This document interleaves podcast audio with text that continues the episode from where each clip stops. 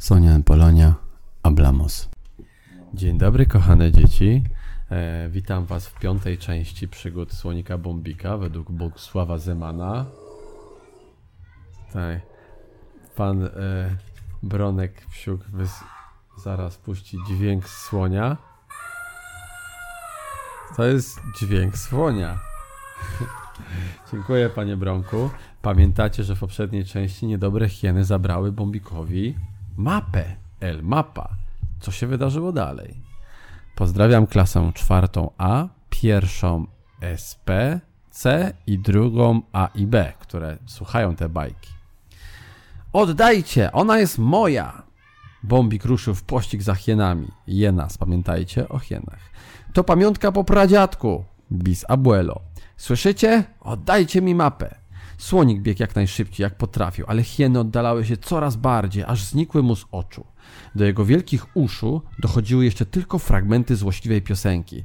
Trąbę ma, ha ha ha, kleksa ma, ha ha ha. Słoń plus kleks to niesłychana plama, plama, plama. Co ja teraz zrobię? rozpaczał Bombik. Bez mapy nie znajdę wielkiego baobabu, nie spotkam sapiącego Bambidu, ani nie wrócę do domu. La casa, dom. Z oczu słonika popłynęły łzy. Lagrimas. Płakał długo, aż wreszcie zmęczony i bardzo nieszczęśliwy zasnął.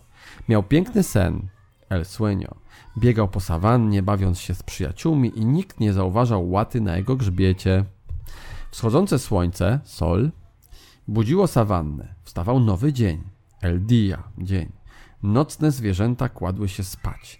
Inne wstając przecierały zaspane oczy. Bombik spał jeszcze, gdy do jego uszu zaczęły dochodzić dziwne odgłosy. Tak jak tu słyszymy dzieci w tle. Uff, uff. Myślał, że to sen, kiedy jednak odgłosy powtórzyły się, leniwie otworzył oczy, los ojos i nastawił uszu orejas. Uff, uff, zwrócił się w stronę, z której dochodziły te dziwne dźwięki. Daleko na horyzoncie dostrzegł tylko zielony pagórek. Kolor verde, zielony. Ciekawe, pomyślał. Góra, która sapie. Słonik postanowił zbadać to niezwykłe zjawisko. Góra to montania.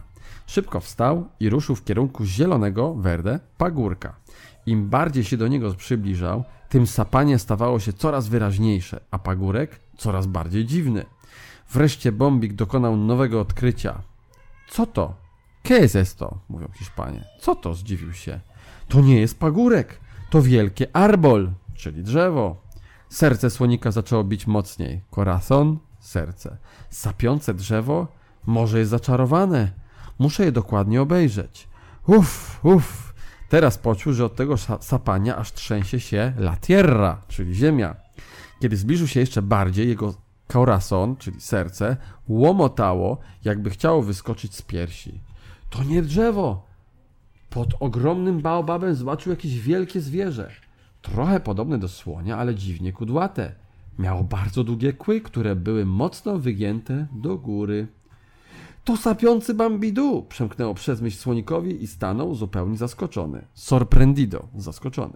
Stał nieruchomo, tak jak rzeźba z, z piedra, czyli z kamienia, a jego ochos, oczy, ze zdziwienia zrobiły się tak grande, tak wielkie, jakby miał się tam zmieścić cały ten mamut. Ostatni mamut pod wielkim baobabem. Ultimo. Ostatni. Szepnął do siebie. Znalazłem go. Bombik nie zdążył jeszcze uśmiechnąć się z radości, że odnalazł sapiącego Bambidu, kiedy mamut się odezwał. Uff, kto ośmiela się zakłócać mój mamuci spokój? Głos mamuta zabrzmiał jak grzmot w czasie tormenta, w czasie burzy. Ja, mancza, ja plama, odpowiedział słonik cieniutkim i drżącym ze strachu głosikiem. Kto? Kien? La Mancha, odezwał się Bombik, prawnuczek słonia Bom Bom. W tym momencie ostatni mamut nachylił się, aby lepiej widzieć. A był tak grande, tak wielki, jak montania, czyli góra.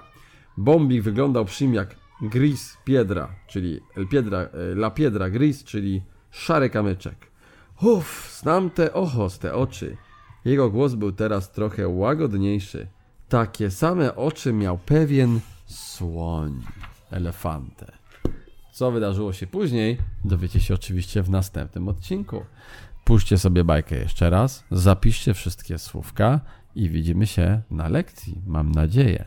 Dziękuję za uwagę, pozdrawiam rodziców, którym dziękuję za to, że słuchają tej bajki I proszę puścić pozostałe cztery części, jeżeli tego jeszcze nie słyszeliście. Czytał Bartosz Otorowski. Dziękuję, kłaniam się. Pan Bronek powiedział mi, żebym jednak te słówka wam jeszcze powtórzył, dlatego zrobię to specjalnie dla was. El mapa to było mapa. Jenas to były hieny. Ojos to były oczy. Mhm. Lagrimas to były łzy. Sol to słońce. El dia to dzień. Sueño to sen.